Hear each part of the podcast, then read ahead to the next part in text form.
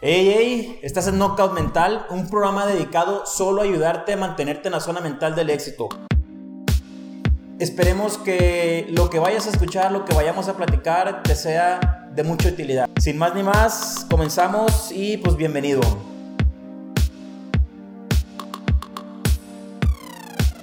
Lo primero que tienes que dejar de hacer es dejar de pensar qué es lo que los demás van a pensar de ti o qué es lo que más qué es lo que los demás van a decir de ti. Es muy común que empieces a pensar cómo me voy a ver, cómo las personas me van a empezar a calificar. Estás buscando la calificación de los demás para todo, para todo lo que hagas. ¿Qué van a decir mis papás? ¿Qué van a decir mis primos, mis hermanos, mis amigos, mi mejor amiga? Cuanto más te importan las personas, más eh, valor y preocupación le tomas a eso. Primeramente, yo creo que tienes que pasar por ese proceso en el que las personas eh, que tú esperas a lo mejor su aprobación, algo positivo, te ignoren o lo desaprueben. Pero no por eso debes de dejar de batallar, de seguir, de continuar y hacer lo mismo. La práctica es el maestro en todas las áreas de la vida. Es una carrera que dura toda la vida, no, no es una carrera de cuatro años, cinco años para estudiar. El tema es el siguiente, cuando empiezas tú a trabajar, a, dar esos primeros pasos, te vas a dar cuenta que no sabes muchas cosas. Todo lo que eres hoy, todo lo que tienes hoy, puede que lo llames que es responsabilidad de los demás. Hay dos tipos de mentalidades, ¿no? Una mentalidad en la que vives pensando que no hay forma de salir de donde estás, que no hay forma de crecer, que no hay forma de crear algo diferente a lo que estás acostumbrado. Y la otra opción obviamente es la contraria, donde sí existe una forma de crear algo, donde sí existe una forma de, de generar algo diferente a lo que tú eres. Pero es muy común que los jóvenes y los no tan jóvenes, o sea, todos, no importa la edad que tengan, buscamos las razones para decirnos por qué no estamos haciendo las cosas. Lo que es más fácil es culpar a los demás. Lo que es más fácil es decir es, no gano más porque no me enseñaron, porque no lo vi en la escuela, porque no lo he aprendido, porque no tengo las oportunidades.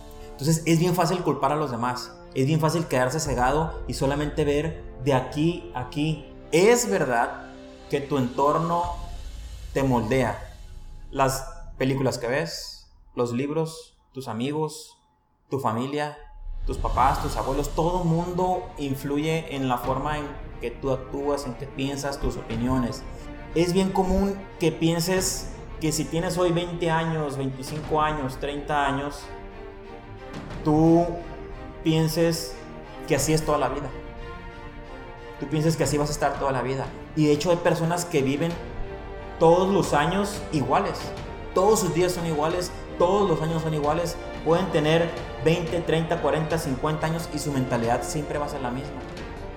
Simplemente la edad no te da una madurez, la edad no te da una experiencia. Lo que te da es que pruebes, falles, intentes, aprendas de ahí. Sinceramente he conocido personas y hoy tienen ellos 60 años y para mí siguen siendo los mismos.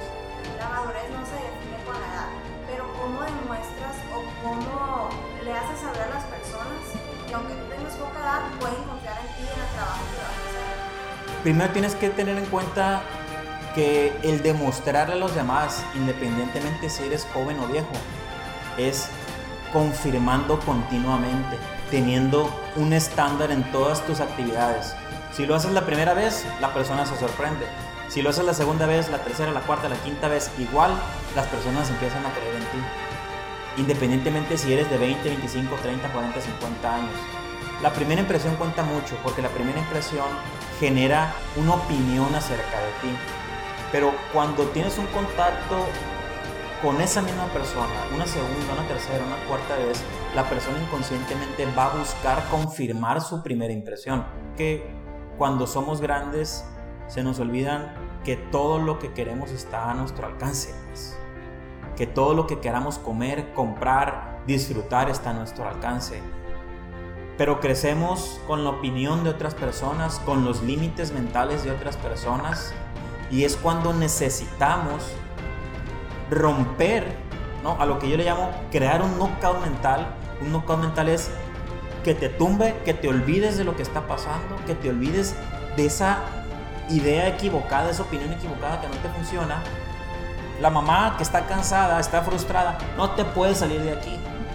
No puedes tú hacer esto, no puedes tú hacer lo otro, no debes de hacerlo esto. Entonces vamos creciendo con un no debes y no puedes y no, y no quieres y no esto. Entonces tú en tu mente, cuando ya eres grande, tú mismo te limitas. Pues.